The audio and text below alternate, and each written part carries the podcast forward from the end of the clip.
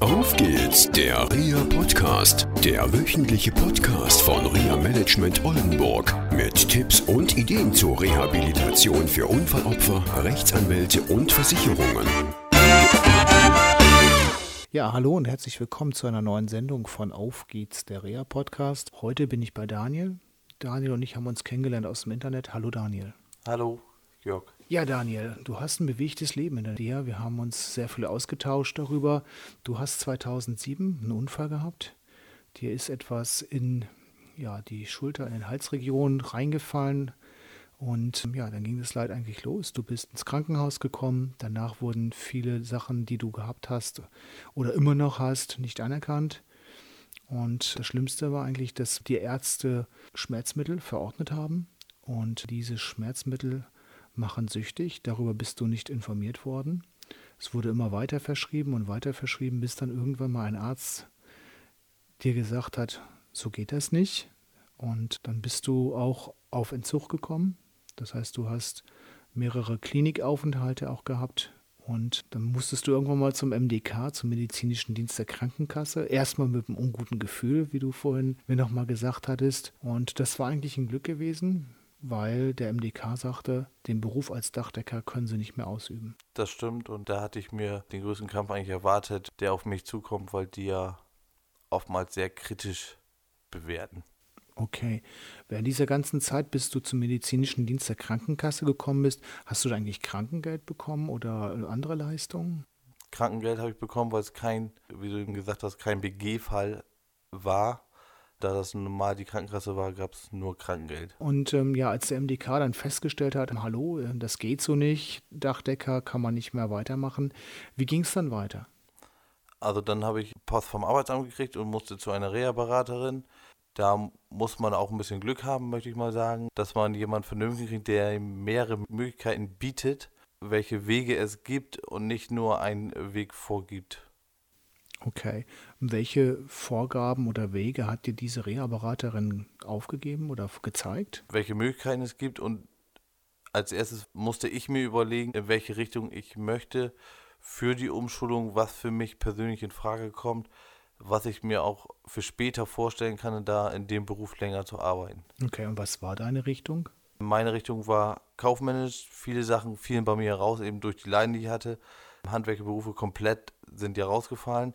Und ich habe mich dann eben für den kaufmännischen Bereich entschieden, wo es natürlich auch verschiedene Möglichkeiten gibt, Bürokaufmann oder Großhandel oder Industrie.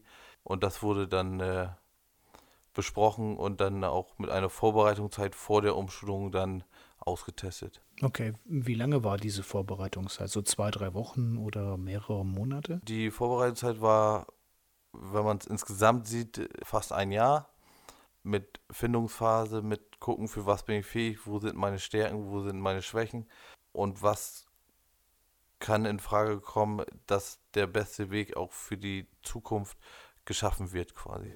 Okay, und das Ganze hast du gemacht in einem Berufsförderungswerk? Genau, in einem Berufsförderungswerk, wo ich auch wieder sagen muss, eine sehr gute Betreuerin hatte. Und hast du während dieser Zeit im Berufsförderungswerk nur im Berufsförderungswerk an dir gearbeitet oder war es auch eine Möglichkeit, äh, dass du zum Beispiel Praktikas machst? Das war auch Praktikas mit inbegriffen zwei Stück, wo ich eben durch das eine Praktika eben auch meine Umschulungsstelle dann ermöglicht gekriegt habe von der Firma. Und während dieser Zeit bist du begleitet worden durch das Arbeitsamt, durch die Agentur für Arbeit heißt es ja heute. Genau, durch die Agentur für Arbeit und eben durch das Berufsförderungswerk. Was hat dir eigentlich in dieser Zeit, und du warst ja mehrere Monate im Berufsförderungswerk, was hat dir da am meisten geholfen? Da ich eben da auch in der Woche über Nacht geblieben war, dass ich eben abends auch Zeit für mich hatte und eben einige Aktivitäten man da auch durchführen konnte. Und ich glaube, die Ruhe, um sich selber zu finden, war sehr wertvoll. Okay, und was hast du genau getan, um dich selber zu finden? Ich habe mit den anderen, die da auch gewohnt haben, die von weiter weg waren, haben wir zum Beispiel zusammen Fußball gespielt oder Tischtennis gespielt. Wir konnten zweimal in der Woche eine Sporthalle nutzen und so welche Dinge haben wir dann einfach zusammen durchgeführt abends. Also das, was du vorher zu Hause nicht machen konntest. Genau, weil da auch Menschen waren, die ja in irgendeiner Weise Probleme hatten, vielleicht nicht das gleiche wie ich, aber eben in einer gewissen Form jeder irgendwie sein eigenes Päckchen zu tragen hatte. und das Verständnis ist anders da. Okay. Wie ging es denn weiter danach? Dann hast du eine Umschulung gemacht. Dann habe ich eine Umschulung gemacht. Also ganz normal zwei Jahre. Drei Jahre. Durch den Unfall konnte ich mir aussuchen, ob ich zwei Jahre mit begleitenden Hilfen oder drei Jahre ohne begleitende Hilfen. Und ich habe mich dann entschieden für drei Jahre ohne begleitende Hilfen, um volle drei Jahre in der Berufsschule, da ich in eine normale Berufsschulklasse gegangen bin, den Unterrichtsstoff äh, mitzubekommen. Und eben aufgrund eines Bildungsgrates, den ich habe, kann man bei der Industrie- und Handelskammer beantragen, dass man einen Nachteilsausgleich bekommt, dass man eine verlängerte Prüfungszeit bekommt, als gegenüber, als wenn man eine normale Prüfung schreibt. Und danach bist du von einem Umschulungsbetrieb übernommen worden oder musstest du neu suchen? Nein, da bin ich übernommen worden, weil ein Kollege glücklicherweise dann auch gekündigt hatte. Deswegen haben sie mich auch mit übernommen, weil der Personal sehr eng war. Und äh, deswegen bin ich da erstmal geblieben.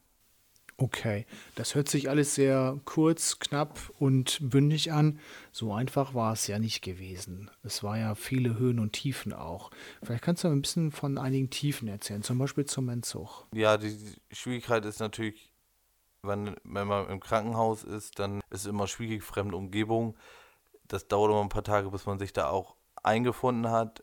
Auch da habe ich wieder ein bisschen Glück gehabt, dass ich einen sehr netten und lustigen auch Zimmernachbarn hatte der auch immer doofe Sprüche auf Lager hatte, was aber natürlich auch auf der anderen Seite ein bisschen abgelenkt hat. Okay. Und du warst zweimal im Entzug. Und warum warst du da zweimal? Weil die Krankenkasse nach ein paar Wochen das nicht mehr bezahlen wollte und die mich ja dann nach Hause schicken mussten und meine behandelten Ärzte haben dann mit der Krankenkasse gesprochen und dann wurde nochmal drei Monate später ein neuer Aufenthalt genehmigt. Also praktisch der erste Aufenthalt in der Klinik ist praktisch abgebrochen worden. Genau, von Seiten der Krankenkasse, weil die keine Notwendigkeit gesehen haben. Okay, und wie lange warst du zum Entzug insgesamt äh, im Krankenhaus? Ähm, das erste Mal waren das fünf Wochen und das zweite Mal waren das äh, knapp acht Wochen. Und heute lebst du ohne Schmerzmittel? Heute lebe ich nicht ohne Schmerzmittel, sondern mit anderen Schmerzmitteln, die ständig überprüft werden durch Blutwerte, aber keine, die abhängig machen. Okay. Und wie geht's dir heute so mit den Unfallfolgen? Oftmals gibt es die eine oder andere Situation, wo man sich doch wieder zurückzieht, was immer wieder mal vorkommen kann, eben durch einige Fehler, die man dadurch erlitten hat, wo man mit leben muss. Aber grundsätzlich habe ich mein Leben darauf umgestellt, mit den Fehlern zu leben. Okay, was für Fehler? Zum Beispiel bestimmte Belastbarkeiten sind nicht mehr ganz so da wie vor dem Unfall die muss man einfach vom Schlafrhythmus und so einfach selber umstellen. Also dein Körper gibt dir ein anderes Feedback als vor, vor dem Unfall?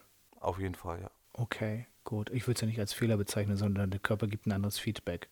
Durch diese Medikamente natürlich. Zusätzlich, ja. Der Unfall war 2007, jetzt haben wir das Jahr 2015. Seit wann arbeitest du wieder? Gerechnet mit der Umschulung seit 2010. Seit 2010. Mhm. Okay. Und bist du immer auf dem gleichen Arbeitsplatz geblieben oder bist du umgesetzt worden mal? Nach der Umschulung bin ich auf dem Arbeitsplatz geblieben, weil ich nur ganz kleine Filiale waren mit drei Leuten. Deswegen gab es auch gar keine Möglichkeiten, mich umzusetzen und habe mich zwischendurch dann woanders beworben, weil die Situation nicht mehr ganz so gut war auf dem Umschulungsplatz, wo ich nachher auch gearbeitet habe und habe dann in Oldenburg gearbeitet und wollte einen neuen Bereich dazu lernen. Mhm. Und das hat geklappt. Das hat nicht ganz so geklappt, wie ich mir das gehofft habe, weil die Konstellation in dem Büro, wo ich saß, war sehr schwierig. Ich saß mit zwei Frauen in einem Büro, die waren mal befreundet. Ah, okay. Und da habe ich mich mehr um andere Sachen kümmern müssen, als mich auf die Arbeit und die neuen Produkte zu lernen. Und deswegen habe ich mich entschieden, da wieder wegzugehen. Und da, wo ich jetzt arbeite, bin ich auch gleichgestellt. Das habe ich beim Arbeitsamt beantragt. Das funktioniert hier ab 30 Prozent und die Gleichstellung wurde auch genehmigt vom Arbeitsamt. Das heißt, du hast jetzt eine gewisse Sicherheit auch durch diese Gleichstellung bekommen. Genau. Was bedeutet so eine Gleichstellung?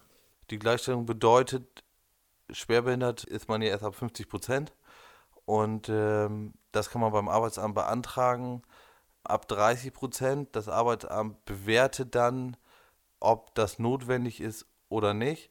Man hat eigentlich nicht mehr Urlaub und auch keine anderen Vorzüge. Man hat nur den gleichen Kündigungsschutz wie ein Schwerbehinderter, der 50 Prozent hat. Wenn es zum Beispiel um Sozialauswahlverfahren geht, da dürfen diese Personen nicht berücksichtigt werden. Was, glaube ich, bei mir sehr geholfen hat, ich habe zu diesem Antrag auch eine Eigenstellungnahme geschrieben. Mhm. Für das Arbeitsamt, was ich mit dem Antrag zusammen dahin geschickt habe. Okay. Wie lang war diese Eigenstellungnahme? Dreiviertel Seite. Dreiviertel Seite. Und das war ausschlaggebend oder hast du mal ein Feedback bekommen von der Agentur? Warum? Nee, habe ich kein Feedback bekommen, sondern ich habe nur das Schreiben gekriegt. Es wurde von Anfang an genehmigt, also ich brauchte auch nicht widersprechen. Aber ich glaube, dass das schon sinnvoll war. Vielleicht war es bei mir auch ausschlaggebend, dass das Arbeitsamt die Umschulung bezahlt hat. Wir können ja natürlich in der Kürze der Zeit nicht alles besprechen. Was hat dir geholfen, immer an deinen Zielen dran zu bleiben? Ich habe mir versucht, Punkte zu schaffen, wo ich Spaß dran habe, was mir gut tut. Zum Beispiel Musik, in welcher Form auch immer. Das waren so Punkte, wo einfach für mich Kopfhörer auf und einfach versucht habe, das alles mal irgendwie für ein paar Stunden auszublenden. Mhm. Du hast ja viel Hilfe bekommen. Wir hatten vorhin die Reha-Beraterin von der Agentur für Arbeit und du hattest Hilfe von einer Mitarbeiterin aus dem Berufsförderungswerk. Wer hat dir noch so geholfen? Teilweise aus der Familie, aber das war eben nur teilweise, weil viele das natürlich gewisse Dinge nicht so nachvollziehen können, wie man bestimmte Sachen im Nachhinein da machen muss. Wirklich enge Freunde, das spreche ich dann wirklich nur von zwei, drei Stück wo man eben auch merkt, die wirklich bleiben, auch in den Situationen. Viele sind natürlich weggebrochen, aber das muss man einfach so hinnehmen und da ergeben sich auch wieder neue Kontakte. Okay. Warst du beim Psychologen? Ich war auch beim Psychologen, alleine schon durch den Entzug, weil das begutachtet werden muss mit den Tablettenentzug. Äh, das musste ja kontrolliert werden und da gehörte eben auch diese Gesprächsstunden dazu. Okay. Und du hast einen Buchtipp mitgebracht. Welches Buch hat dir geholfen in dieser Zeit? Der Buchtipp ist Rezepte für den Selbstwert. Es hat mir sehr geholfen, weil es da auch eine bestimmte Seite gibt, wo fünf Freiheiten des Menschen genannt wird, wo ich immer versucht habe und so ein bisschen daran festgehalten, um mich nicht vor anderen zu verstellen, was manchmal aber sehr schwierig ist. Super. Rezepte für den Selbstwert, das werden wir also mit Autor und so noch auf unserer Homepage ja, veröffentlichen und bekannt geben. Daniel, vielen Dank für dieses Gespräch. Ich danke auch. Tschüss. Tschüss. Das war eine Folge von Auf geht's, der REA Podcast, eine Produktion von REA Management Oldenburg. Weitere Informationen über uns finden Sie im Internet unter www.reamanagement-oldenburg.de.